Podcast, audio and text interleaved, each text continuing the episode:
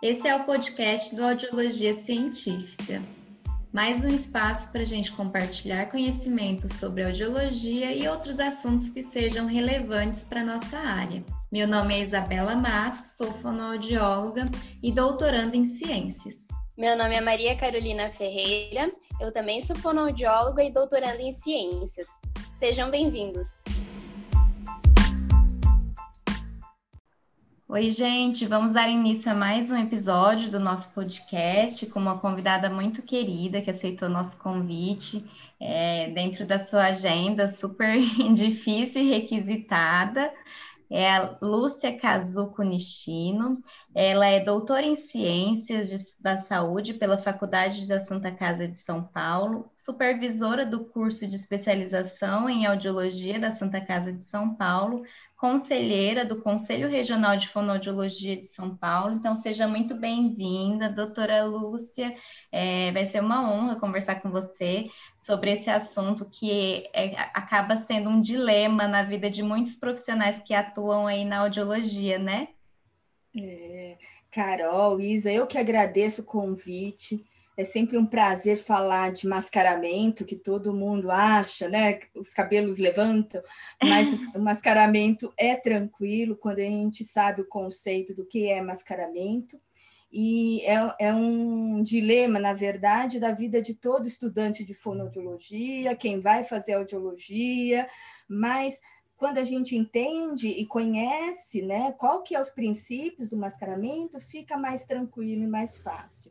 Então, eu espero poder ajudar quem estiver nos ouvindo e vamos ver que vocês vão ver que é tranquilo, não é tão difícil assim.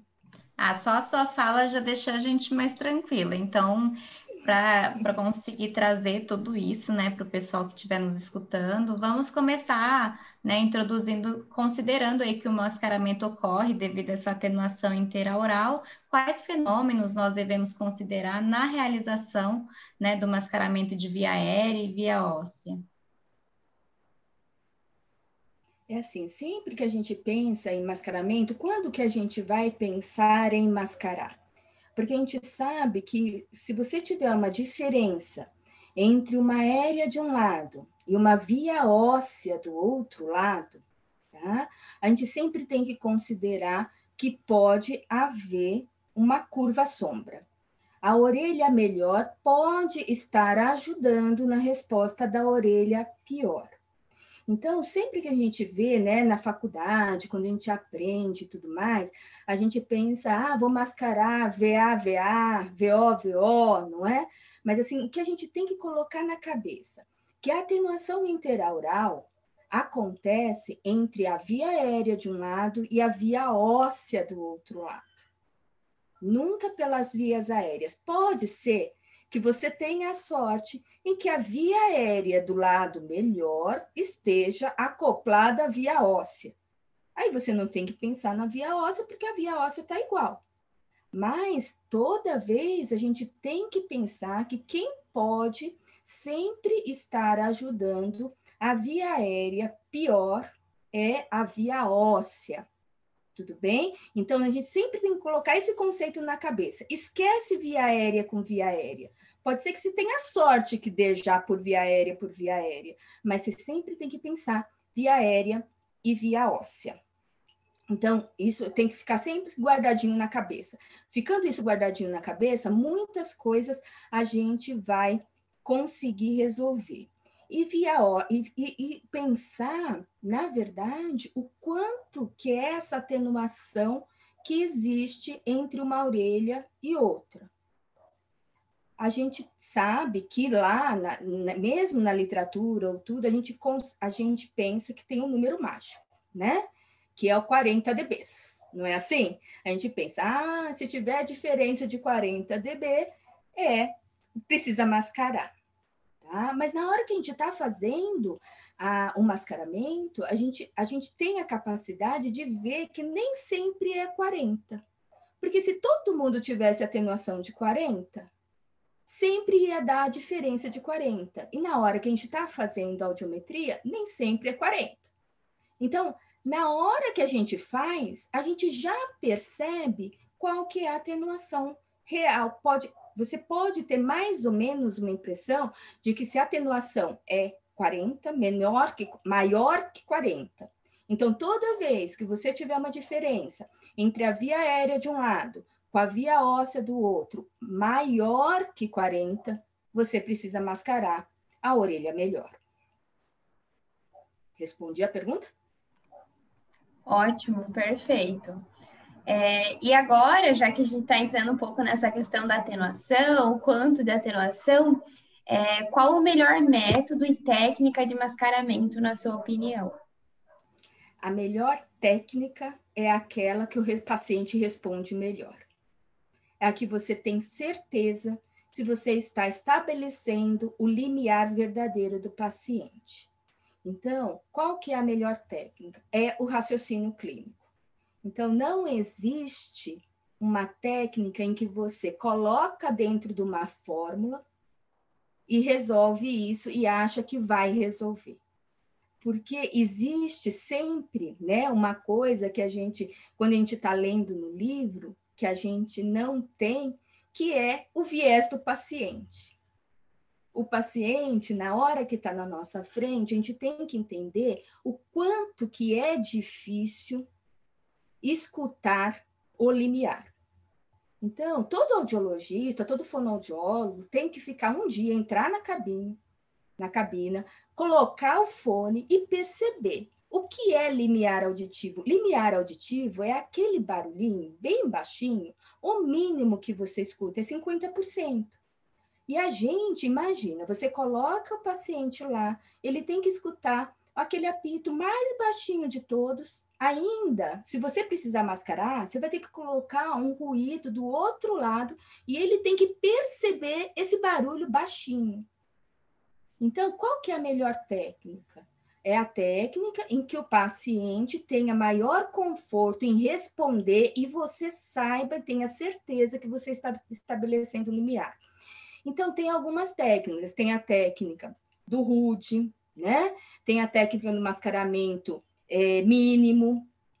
Então, qual que você vai utilizar? Eu acho que assim, na hora que você é, utiliza, você pode utilizar qualquer técnica, mas é na hora que você entende qual é a atenuação real desse paciente, se você percebe qual que é a atenuação real desse paciente, junto com as outras técnicas já estabelecidas, você, você sabe se você está estabelecendo um MIAR. Por exemplo, se um paciente começa a responder, né? Você pede para levantar a mão, está escutando? Levanta a mão. Então, se, se você percebe que esse paciente sabe referir o lado que está escutando, se você tem uma curva sombra, por exemplo, ele tem uma audição normal do lado direito e tem uma perda, né, uma diferença do lado esquerdo maior que 40 vamos pensar que ele está respondendo em 60, não 40, para a gente tirar essa, né, essa impressão que é tudo 40. Ele respondeu em zero do lado direito e 60 do lado esquerdo. Só que na hora que você deu 60 do lado esquerdo, ele levantou a mão para o lado direito. Isso não te diz alguma coisa? Porque existe uma diferença aí e que pode ser resposta da orelha boa. Então, quando você fala assim, opa, vamos ver, ele sabe responder lado, ele respondeu lado, e levanta para a mão errada, quer dizer, com a mão errada, quer dizer o quê? Que talvez aquele limiar que você esteja tirando seja resposta da orelha boa. Então, se você colocar mascaramento, qualquer a quantidade que você coloca de mascaramento é a quantidade que você precisar. Se você colocar 10 acima, 20 acima do limiar, não importa. O que você tem que entender é o seguinte: se ele tem zero de um lado e você coloca 10 de sensação de, de, de, de limiar, o outro lado, se for sombra, ele tem que cair na mesma proporção. Se ele cair, se ele não cair, por exemplo, você colocou 10 de sensação de um lado e ele continua respondendo em 60, é lógico que aquele limiar é daquele lado. Aí se aumenta um pouco, aí ele continua respondendo. Mas se, por exemplo, você colocou 10 de sensação de um lado e ele caiu para 70, você fala, opa, é sombra do outro lado. Aí você vai aumentar. Aí você deu o platô? Não, você ainda não deu platô, você não estabeleceu o limiar. Você só dá o platô, né, a técnica do Rude, na hora que você estabelece o limiar. Aí você colocou mais 10. Opa, ele respondeu. Então aí você vai colocar mais 10 e vai ver se ele responde. Então, você saber quanto de sensação você está piorando a orelha boa e quanto de sensação o paciente está respondendo, se ele responde para um lado, responde para o outro, já te diz muita coisa. Então, o que, que a gente tem que parar para pensar? É raciocinar, não é sentar e ficar apertando o botão e achando e, e, se perdendo, né? O problema do mascaramento é que muitas vezes a pessoa vai aumentando, porque vai dando os platôs, mas não vai percebendo qual é a resposta do outro lado. Então a gente tem que entender o que, que é estabelecer limiar, o que, que é platô. Então, qual que é a melhor técnica? É conhecer ter o conhecimento da atenuação real desse paciente e saber se aquilo lá é sombra ou não é sombra. Então, a gente só vai saber mascarando. Não tem outro jeito. A gente sempre tem que mascarar e, e perceber com o paciente, o paciente respondendo. Nem sempre o paciente sabe referir o lado correto, mas a gente, isso a gente pode treinar. A gente treina de um lado, treina do outro, aí o paciente acaba percebendo e você também tem maior segurança. Porque é bonito na hora que você mascara e você percebe que você estabeleceu o limiar e o paciente levanta a mão do lado certo. Aí você tem certeza que ele está escutando daquele lado e que você isolou a orelha boa. Então a gente fica até aliviado, ai, consegui estabelecer o limiar, né? A gente fica feliz né? Quando ai, a gente fica até aliviada. Então, importa quanto de mascaramento você colocou? Não, não vai importar. Vai importar se você sabe que aquela quantidade de mascaramento foi efetiva para mascarar aquela orelha ruim. Tá bom? Perfeito. É a vida prática, né? Colocar a mão na massa mesmo e sentir ali com o paciente, né, a resposta e ter a certeza da resposta. E muitas vezes essa questão de você conseguir entender, né, e orientar o paciente pode demorar um tempo, né? Não é tão, tão simples assim, você ir lá falar, olha, vai ter um, um chiado de um lado, o senhor vai me responder, né? No livro é lindo, mas na prática É sim, porque a prática é isso, né? É a vivência. E a gente tem que ter uma empatia com o paciente, porque a gente acha que é colocar na cabina, colocar o fone e responde aí, vai lá. E a gente sabe que, assim, a gente tem que entrar na cabine, a gente tem que falar e falar assim, nossa, é difícil, né? Porque limiar, se quem já, né? Fonoaudiólogo sempre foi testado, isso a gente sabe né? Sempre entrou, você entra na faculdade, nem que você vira cobaia de alguém, mas é isso. Mas a gente tem que virar, porque a gente tem que sentir. Primeiro, o paciente está numa situação de avaliação já é constrangedor você estar naquele. Aí ele não sabe se você está se tá respondendo certo, se está respondendo errado. Então, às vezes, a gente, na, na tensão de, de ser, né, porque por isso que a gente precisa praticar. A audiologia é prática, é sentar, praticar, porque às vezes a gente fica tão tensa na frente do paciente, ah, eu não posso dar nenhuma pista, né? E não dá nem um sorrisinho para o coitado. Então, você não dá um feedback se ele está. Você só fala se ele está errado. Mas quando ele está certo, você fica paralisada, né? Porque aí eu não posso mexer a cabeça, não posso mexer, não posso dar pista.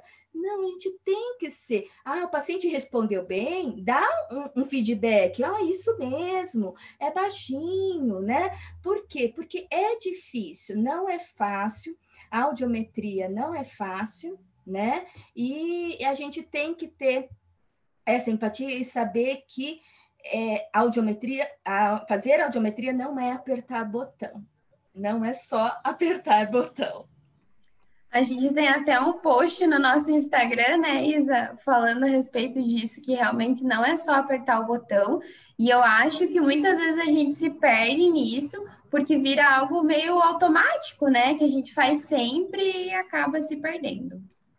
E o anseio, né, talvez, de fazer o procedimento correto acaba tornando o profissional muito técnico e perdendo um pouco a sensibilidade, né, de entender que o outro ser humano ali às vezes nunca fez esse procedimento na vida dele. Imagina a dificuldade, né? Até para ele entender o que, que é um chiado, o que, que é um tom puro, gente. Eu nunca escutei Exatamente. isso na minha vida. Você Não. quer então, escute o tom puro, fala do chiado, esqueça o chiado, mas levanta a mão, ai meu Deus. É, e não explica, às vezes você está tão dentro da sua rotina que você, ah, você colocou o chiado, não explicou nada para o paciente, o paciente começa a levantar a mão para o chiado, né? É. Então, e você, gente... imagina ainda para quem tem a perda auditiva ainda, né? Pior ainda. Imagina, mais pior difícil. ainda.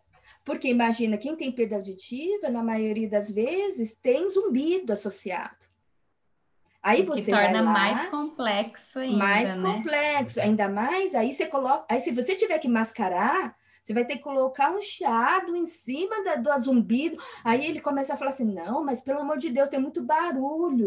Aí, às vezes, ele se incomoda com barulho porque ele recruta também. Então, é muito difícil. Para quem São muitos tem desafios, né? Exatamente. Para quem tem audição normal bilateral, né? É, parece ser fácil, mas, mas tem paciente que, mesmo normal bilateral, ele tem uma dificuldade para escutar. Né? Então, depende muito do paciente e depende muito também do quanto, como avaliador, você se conecta com esse paciente. Porque na hora que você ele, ele vê que você está preocupado com ele, que você tem uma empatia, que você entende a dificuldade dele, ele também vai ter muito mais vontade de responder e vontade de entender, né? Porque às vezes a gente, se você tiver, por exemplo, pegar um paciente com mascaramento bilateral, por exemplo, uma mista bilateral, que você tem que mascarar todas as aéreas, todas as ósseas, SRT, é, SRT não, LRF, né? Porque sou das antigas, ainda falo SRT, mas o LRF, o IRF, você tem que mascarar tudo. Às vezes, esse paciente fica uma hora, duas horas dentro de uma cabine, né?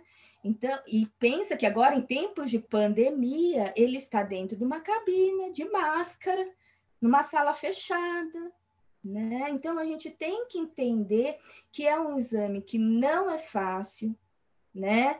E às vezes o idoso, o idoso dorme na cabine porque cansa. É um exame que é cansativo porque você precisa de muita atenção. Você precisa de atenção para escutar aquele apito baixinho, né? Criança. Então você tem que fazer um jogo e tem que ser legal fazer o exame. E não é um exame legal de se fazer, porque ele é um exame cansativo. Então, a gente tem que utilizar de todas as técnicas possíveis e imaginárias e colocar um sorriso no rosto, né, para mostrar para o paciente que você está ali junto com ele, né? Estamos juntos, a gente quer realmente descobrir a perda de audição, o que está acontecendo com ele, quais são as dificuldades dele do dia a dia. Uhum. Perfeito. Os desafios são inúmeros, mas a nossa vontade de entregar um diagnóstico correto tem que ser maior para superar todos, todos os desafios, né? Porque então, a gente pensa... pensa que um diagnóstico errado pode conduzir o médico a, um, a uma conduta uma errada. errada, né? Exatamente. Um paciente, às vezes, você coloca, ele, você não mascara suficiente, ele, ele tem uma, uma anacusia, uma perda profunda e você não, não, não, não mascara ou não faz um exame, ele pode achar que ele é uma mista, né? Ou então a gente tem muita responsabilidade na hora de entregar um exame. Então a gente tem que ter todo o cuidado, principalmente quando a gente vai usar mascaramento, porque o mascaramento é um confundidor porque o paciente começa a responder para o lado do mascaramento, aí você fica, não, esse lado esquece, ele tem que pensar, aí você coloca um monte de mascaramento, assim, né, aquele barulhão na orelha dele, aí ele tem que escutar no mais baixinho do outro lado, é bem complicado. Se a gente acha complicado para a gente que tem que colocar mascaramento, imagina para o coitado do paciente que está lá dentro, né, sofrendo, Escutando. porque ele tem que escutar, tem que escutar uma coisa que não sabe se tem que escutar ou não tem que escutar. Então é difícil. E que às vezes nem entende o porquê daquele chiado todo na orelha, né? Exatamente. Tem paciente que fala assim: não, mas com esse chiado eu não escuto nada né? E fica nervoso. Mas você quer que escute? Como você quer que eu escute com esse barulhão aqui? Porque às vezes a gente tem que colocar um monte de mascaramento, né? É. Aí fala assim, mas como você quer que eu escute? Aí tem paciente que fala assim, oh, agora você vai escutar um barulho de chuva. Aí o paciente fala assim, ai, mas eu não vou me molhar, né? fala assim, não, você não vai se molhar, né? Então quando eles isso... falam assim, não, isso daqui não é chuva, é uma tempestade, né? Exatamente. Fala Nessa assim, é... altura aqui. Exatamente, aguenta firme. Aí você fala assim, aguenta firme, já vou tirar a tempestade. Então, você tem que ter bom humor também para o paciente né, interagir com você e você conseguir um bom resultado. Porque o que a gente quer é um bom resultado para que ele tenha também um bom tratamento. Exatamente. É, então, né, pensando nisso, o que a gente deve ficar atento durante a realização aí do mascaramento? A gente tem que estar atento a muitas coisas. A quantidade de mascaramento que você vai colocar. Se aquele mascaramento que você está colocando é efetivo, isso tem que ter muita atenção. Então, quando se fala que você precisa ter um equipamento calibrado, isso é muito importante. Porque se você não calibra, você não sabe se aquele som que você está colocando é realmente o som que você precisa. Então, às vezes, se o, seu equipamento não está bem calibrado, o que, que acontece? Você coloca um som e aquele som não é o que está saindo no fone. Então, como que você sabe se aquele mascaramento está sendo suficiente se aquele mascaramento é suficiente para você isolar uma orelha. Então, você tem que estar atento. Equipa... O fonoaudiólogo é responsável pelo equipamento que utiliza. Então, não dá para você falar assim, ah, você vai fazer em qualquer equipamento que dá. Se você vai fazer, porque a gente faz precisão, né? A audiologia, a audiometria é um teste de precisão. É o mínimo que o paciente escuta. É um, e ele é um padrão ouro para todos os testes auditivos. Então, o médico, na hora que pede uma audiometria, ele sabe que aquele exame é o padrão ouro, é o melhor que tem. E a gente tem que garantir que esse exame esteja de qualidade. Então, você estar atento, o quanto de mascaramento, ficar atento se o fone está bem posicionado, se você colocou o fone direito, né? Porque parece que às vezes eu falo assim, nossa, parece que colocou o fone no cerebelo. Parece uma coisa básica, mas imagina, principalmente quando a gente vai mascarar óssea, né? Fica aquele fone esquisito, hora de um lado aqui, um na cabeça, né? Às vezes o paciente quer tirar o fone aqui e colocar na orelha. Mas é tipo, isso... não, deixa assim, é assim. Sempre, sempre escuto isso. É, mas não tá na orelha. É. Você nem encaixou direito na minha orelha, como você quer que eu escute? Mas aí a gente não encaixa de um lado, às vezes a cabeça é pequena, é grande, e a gente tem que fazer um malabarismo, mas o, a gente tem que fazer, e tem que saber que o fone está bem colocado. Né? Que ele está bem calibrado, que não, que o fio está funcionando, porque às vezes você fala, ah, eu coloquei e que você ligou o mascaramento. Porque você, ah, tá ligado o mascaramento, você acha que não tá, tá ligado e o paciente nem tá escutando a chuva, né? Aí não tá escutando, aí você não mascarou nada e acha que mascarou e é a curva sombra. Então, esses cuidados tem que ter. O fonoaudiólogo tem que saber fazer, às vezes, entender, colocar o fone em, em si, né? E perceber, será que está tendo uma diferença de um lado para o outro? Então, qualquer diferença que ele perceba, qualquer exame que ele fale assim, nossa, está estranho, ele precisa levar esse equipamento para uma assistência técnica e falar com o técnico, calibrar e ver qual que é o problema que tá. Então isso, porque senão não tem mascaramento técnica que resolva, tá? Se você não sabe o quanto que está saindo no fone e, e também você tem que saber qual que é o tipo de estímulo que você vai usar para cada tipo de, de teste. Se você vai usar Narrowband, por exemplo, hoje em dia os equipamentos é tudo Narrowband, mas tem muitos equipamentos antigos que, e os novos também tem por causa do processamento, é, white noise. Mas se você colocar white noise, em vez de colocar Narrowband, né, o white noise tem 30, 40 dB de perda, porque ele é banda larga. Então, se você coloca, você não tá, o mascaramento não é efetivo. Então, prestar atenção, às vezes a gente aperta o botão lá e ele entra no, no, mascaramento errado. Saber que, por exemplo, você vai fazer fala, você tem, que pegar um mascaramento de banda mais larga, porque tem que pegar todas as frequências. Para frequência específica, o narrowband é o melhor porque ele é bem pequenininho. Então, ele é bem mais efetivo. Então, tudo isso tem que prestar atenção. Porque senão, você acha que está mascarando e não está mascarando. Ótimo. É, e agora pensando um pouco no super mascaramento. Como que eu sei que eu não estou super mascarando? É um problema, né? Super mascaramento. Assim, o que eu sempre falo, o super mascaramento é o que todo mundo mais se preocupa e é o que menos acontece. o que mais acontece é submascaramento por causa do medo do supermascaramento tá bom? O supermascaramento, a gente precisa reconhecer quando a gente supermascara. Mas a gente tem que supermascarar para saber que a gente está supermascarando. Entendeu?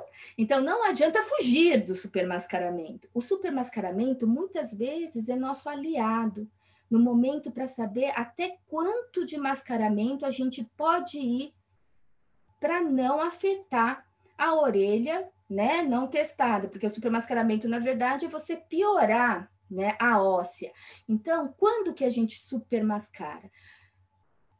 Os únicos momentos que a gente tem chance de supermascarar são nas condutivas bilaterais e nas mistas bilaterais, quando você tem um resto de via óssea muito boa.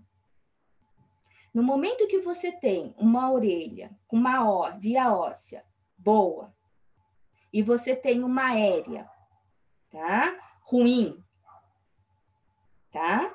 Você tem chance de supermascarar.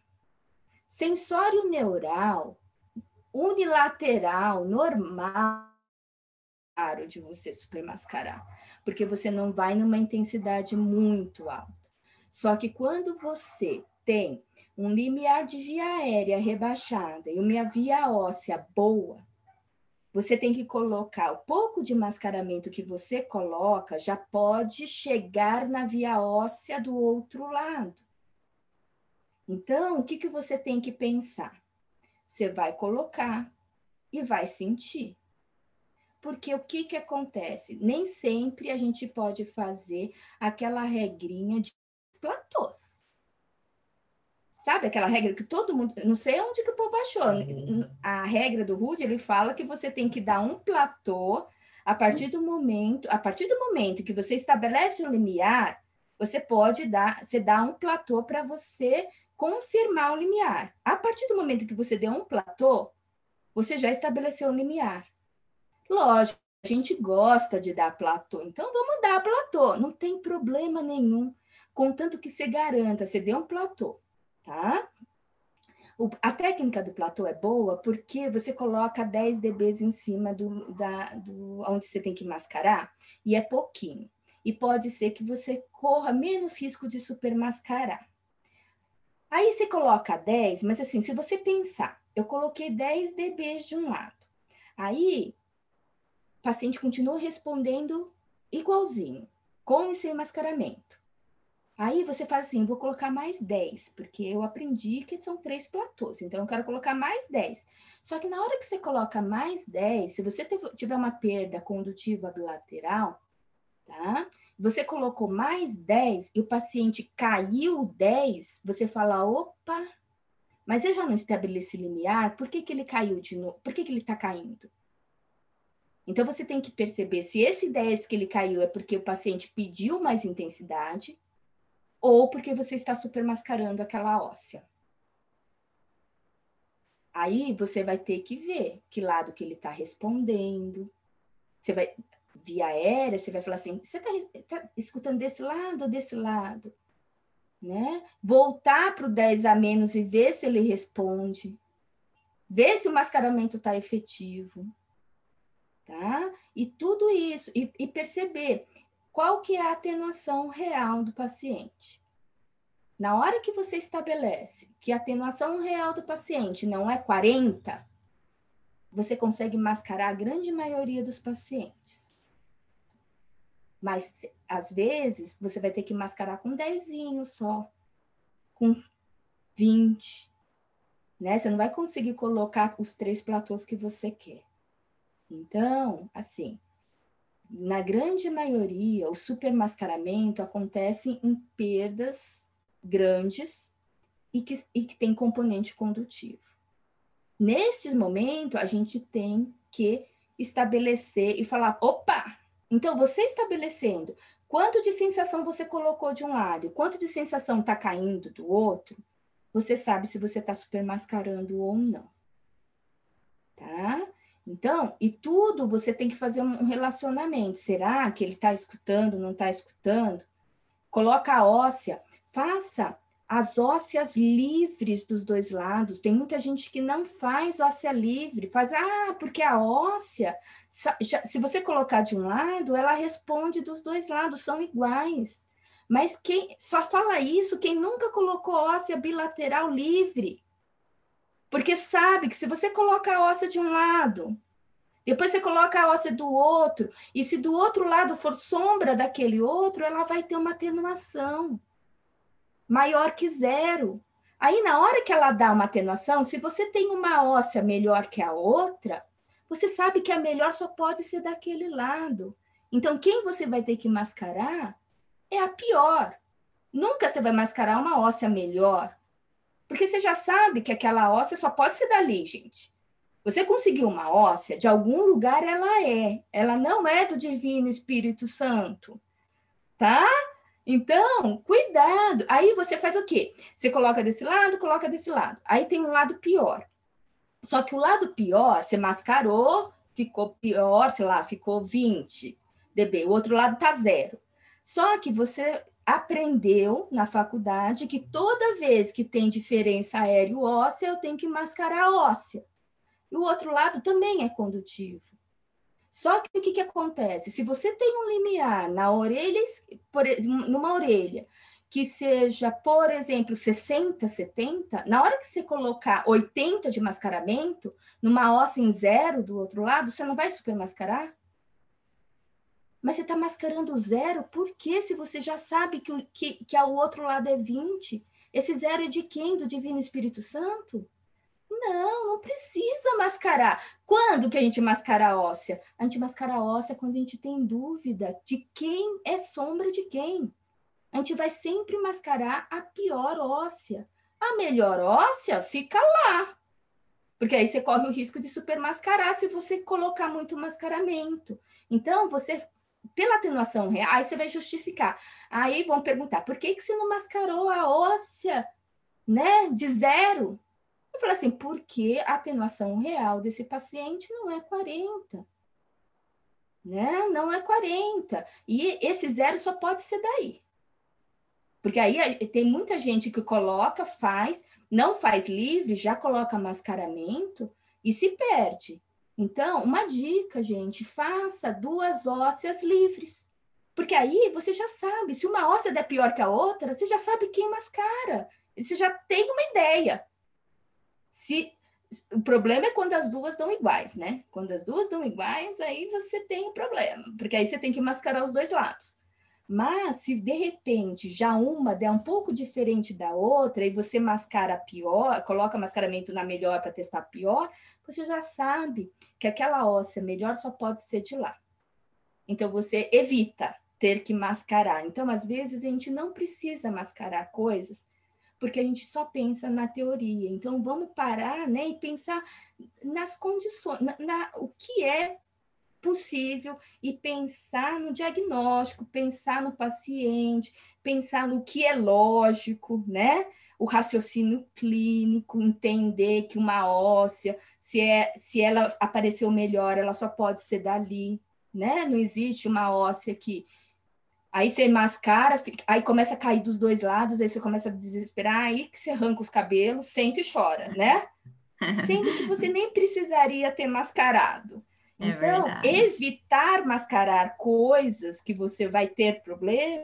Então, assim, no mascaramento, se a gente faz, assim, assim é sempre, né? Eu tive uma mestra, né, maravilhosa, Maria do Carmo Redondo, que infelizmente ela nos deixou ano passado, mas assim, um aprendizado a gente sempre teve, né? Uma coisa que ela sempre falava: paga para ver. Paga para ver né? Não tenha medo. Só assim, na hora que você faz as coisas, você tem que perceber se você está super mascarando, né? Fala, opa, agora eu, eu às vezes eu fico até feliz agora, ó, super mascarei, porque na hora que eu super mascaro e percebo que eu estou super mascarando, eu descubro qual é a atenuação real do paciente. Eu sei o quanto que aquele mascaramento está fazendo mal para a orelha contralateral. Então, às vezes vale a pena a gente gastar um tempo em fazer, fazer as coisas devagar. Faz uma aérea de um lado, né? Faz o LRF, né? Uma coisa que eu, que eu vejo muito, às vezes, que, que eu não entendo. A pessoa faz limiar de um lado e faz limiar do outro. E não faz o LRF. Para que, que serve o LRF? O LRF serve para a gente confirmar limiar. Então, não tem. Por, por que você foi, vai fazer para um lado e vai fazer do outro para descobrir que o outro lado estava errado? Então, assim, não saia de um lado enquanto você não ter certeza que o paciente está respondendo bem. Então, faz o, o limiar de um lado, faz o LRF, confirma aqueles limiares, Aí você parte para o outro lado. Aí você faz o outro lado. Aí se tiver uma diferença, né, entre, se não tiver diferença entre aérea, como eu falei no começo, não quer dizer nada. Aí você tem que partir para quem? Para as ósseas. Então, se você não sabe quem é a óssea verdadeira, quem é a aérea verdadeira, então eu coloco, eu faço assim, aérea de um lado, faço LRF, aérea do outro, LRF. E vou fazer a óssea, tá? Do lado contralateral da pior orelha. Por exemplo, se, se ele tem a pior orelha do lado esquerdo, eu quero saber se do lado direito ele tem uma óssea boa. Então, eu faço a óssea toda bonitinha, sem fone, sem nada, porque eu não sei se ele. É, às vezes a gente não sabe pela história se ele é neurosensorial ou se ele é condutivo. Se ele, se ele for condutivo, tudo bem que não tem um efeito de oclusão, mas não coloca o fone logo, porque já tem um monte de coisa. Imagina, você tem que colocar. Quem já faz mascaramento com óssea sabe, né? Você coloca a óssea, depois coloca o fone. É um trambolho na cabeça. É melhor, coloca a óssea de um lado. Depois você vai para o outro lado. Porque se você faz a óssea de um lado e gasta tempo de fazer a óssea do outro, você já fala, aí na hora que aparece uma diferença entre uma óssea e outra, você já fica feliz e fala assim: opa, eu sei quem é, quem é diferente, porque diferença entre a óssea, por mais que a mesma coisa, que a atenuação é, interaural entre via aérea e via óssea é 40, o mínimo é 40, entre via óssea o mínimo é zero. Mas existe pessoas que têm diferença entre óssea de um lado com óssea do outro maior que zero? Tem. Né? 5, 10. Quando eu tenho uma óssea que de um lado deu zero e o outro lado deu 10, eu já fico, ah, eu já sei de que, pelo menos uma óssea eu sei de quem é. Então eu sei onde tem que colocar mascaramento para descobrir qual que é a falsa. Ou as duas podem ser verdadeiras. Então, fazendo o exame calmamente, a gente, a gente fala assim, ah, mas perde um tempão, faz de um lado, faz do outro, mas isso te ganha um tempo se você tiver que mascarar os dois lados, porque você pode chegar à conclusão no final que um lado você não precisa mascarar. E se você tiver sorte daquele lado que você não precisar mascarar ser a pior aérea, melhor ainda. Né? Por quê? Porque você corre o risco de você ter que mascarar, você mascarar e o mínimo de mascaramento ser suficiente para supermascarar. Aí você fica louca, porque você coloca mascaramento e o negócio cai, coloca mascaramento e o negócio cai. Aí você não sabe, você se perde no caminho. Então, você estabelecendo, sentando, olhando, falando, ah, então aqui só pode ser daqui. Só vou mascarar, então, o outro lado, que o outro lado pode ser sombra desse. Né? perguntar para o paciente na hora da via aérea que lado que ele está escutando. Porque se ele fala que tá, a orelha, você colocou estímulo na orelha pior e ele lateraliza para a orelha melhor, grande chance de ser sombra, de ser resposta da boa orelha. Então, ter cuidado na hora de fazer esse mascaramento, te, você faz, faz você ganhar tempo e ter o quê? Você ter confiança que o seu exame está correto. Eu acho que é isso, porque aí você gasta menos tempo, né, se descabelando, sentando para pensar, né? Ai, meu Deus, o que, que eu fiz de errado? Ou se perdendo, né? Então eu sempre falo, se perdeu, tira o paciente da cabine, manda ele tomar uma água, respira, respira você, respira ele, porque exame difícil existe. Existe exame difícil, né? A gente não está livre de fazer um exame difícil. Só que o que a gente tem que garantir? Se a gente errar, todo mundo erraria. Ninguém iria conseguir fazer esse exame. Mas assim, 90 e 8% dos exames, se você pensar no raciocínio de atenuação interaural real, você consegue estabelecer o limiar correto do paciente. Se você parar para pensar. Então, 2% você tem chance de errar como todo ser humano erra. Né? Todo ser humano erra. E a gente garantir que a gente pode errar a qualquer momento. Então, ter a humildade de que a gente é humano, a gente nunca quer errar, a gente nunca quer errar, ninguém quer errar, mas que a gente pode errar. Mas garantir o quê? Que a gente, se a gente errou, não foi porque a gente não sabia. A gente tem que ter consciência, tem que estudar, tem que fazer, né? Audiometria não é uma coisa fácil. A gente sai da faculdade né? Muita gente sai da faculdade achando que a única coisa que sabe fazer é audiometria, porque aperta o botão lá, sabe que vermelho é direita e azul é esquerda, tá? E não, e não sabe o perigo que está correndo. Porque a gente tem que estudar e tem que continuar. Gente, quem, estuda, quem entrou na área da saúde, não importa qualquer profissão, vai ter que continuar estudando para o resto da vida. Foi escolha de vocês, né? Então, na hora que a gente entra num curso em que é da área da saúde, sendo fono, qualquer profissão, e que você vai tratar de outro ser humano e estabelecer a, e ajudar a saúde do outro ser humano, a gente não pode achar que acabou a faculdade, a gente vai, parou por aí e a gente não vai estudar. Né? A gente vai estudar até ficar velhinha, né? Até o cérebro da gente permitir, né? Porque vai chegar um momento que talvez não permita. Mas enquanto o cérebro da gente permitir, a gente vai estudar. E é assim. E quanto mais a gente estuda, mais a gente percebe, né? O quanto é difícil a nossa profissão. A profissão de ser fonoaudiólogo não é fácil, né? Mas é gratificante? é linda, é gratificante, né?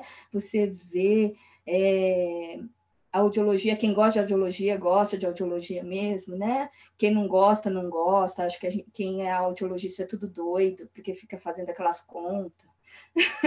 Ai, meu, eu, eu, eu, como que é? eu fiz fonoaudiologia para não ter que estudar matemática, né? Mas não. E, e é muito pouco, assim, matemática a gente faz, mas é muito pouco matemática é muito mais raciocínio do que matemática. Porque matemática, as contas que a gente faz dentro da audiologia, qualquer calculadorazinha resolve. Mas entender e saber quanto de mascaramento você tem que colocar é a nossa cabeça. Graças a Deus, né? Porque senão a gente é substituído pelo computador. A gente nunca vai ser substituído porque um computador não consegue resolver essas coisas que o ser humano né, traz de demanda. Uma audiometria não dá para ser feita por um computador, porque existe muita variável, muita variável. É paciente saber responder, é você entender se é ou não é resposta, né? Se o paciente está respondendo bem ou não, se ele entendeu a ordem, se não entendeu. Então, a gente fala assim: ah, a gente um dia vai perder emprego pela tecnologia? Não, vai ser muito difícil, porque essa relação que a gente tem com um ser humano, com o paciente, com o cliente que a gente tem lá, isso é insubstituível, máquina nenhuma conhece, consegue fazer. Então, a gente está, assim, a gente em perder emprego pra, pela causa da tecnologia, a gente não perde, mas a gente, mas porque é um conhecimento muito complexo. Então, só se falar, ah, é só apertar botão, eu acho que é, é diminuir muito, né, o que é ser fonoaudiólogo. É muito mais que isso. Com certeza. Falou tudo. Não é só apertar botão, existem muitos desafios e nós precisamos nos preparar para lidar com eles, né? Foi ótimo conversar com você, foi ótimo escutar é, você falando sobre esse assunto que é complexo, que faz parte aí dessa área que a gente ama e a gente sabe que quanto mais a gente conhece, mais a gente sabe que a gente precisa saber mais, a gente sabe pouco, então, eu quero escutar esse episódio várias vezes. muito obrigada, Lúcia, por disponibilizar um pouquinho do seu tempo. Foi muito bom poder falar com você e, com certeza, aprender muito mais aí sobre esse tema que é aí o, o dilema é, do profissional que trabalha com audiologia. Acho eu que, que agradeço. Gente, acho que a gente só pode agradecer mesmo você. Com certeza foi uma aula aí para quem vai escutar. E muito obrigada. Eu que agradeço, muito obrigada. Vocês foram muito gentis, né? E eu adorei dar essa aula, porque mascaramento é uma coisa que a gente gosta de fazer, né? E, e gosta de dar aula e, e quer mostrar exatamente para isso, porque mascaramento é uma coisa que todo fonoaudiólogo faz, todo fonoaudiólogo te, pode fazer, mas a gente tem que entender que é complexo, não é. é. tão fácil e que eu acho que sim, o fonoaudiólogo, como qualquer eh, outro profissional, tem que se apropriar na hora que você se apropria do conhecimento, entende e percebe das suas fragilidades e vai estudar, né? É isso, a gente tem que reconhecer que a gente precisa estudar, que a gente não sabe tudo, né? E a gente aprende todo dia um pouquinho. Então, isso é, é muito. E a audiologia é a menina dos olhos, né? Então, se, quanto mais desafio tem, é mais gostoso, né? Quando a gente vê um. Ai, nossa, esse mascaramento é difícil para mim, eu falo assim, nossa, é esse mesmo que eu quero pegar, porque áudio fácil, eu fico meio cansada de fazer. É a gente faz. É desafiador, né? Então é... dá um dá gosto de fazer. Dá gosto de fazer e sentir, né? Ai, ele respondeu. Ai, que legal, ele respondeu, né? Te dá até um prazer. Falar, ai, ele respondeu. Né? Na hora que você mascara e descobre realmente o limiar. Então, é uma paixão. Eu agradeço demais, foi ótima conversa. Obrigada e até o próximo episódio, pessoal.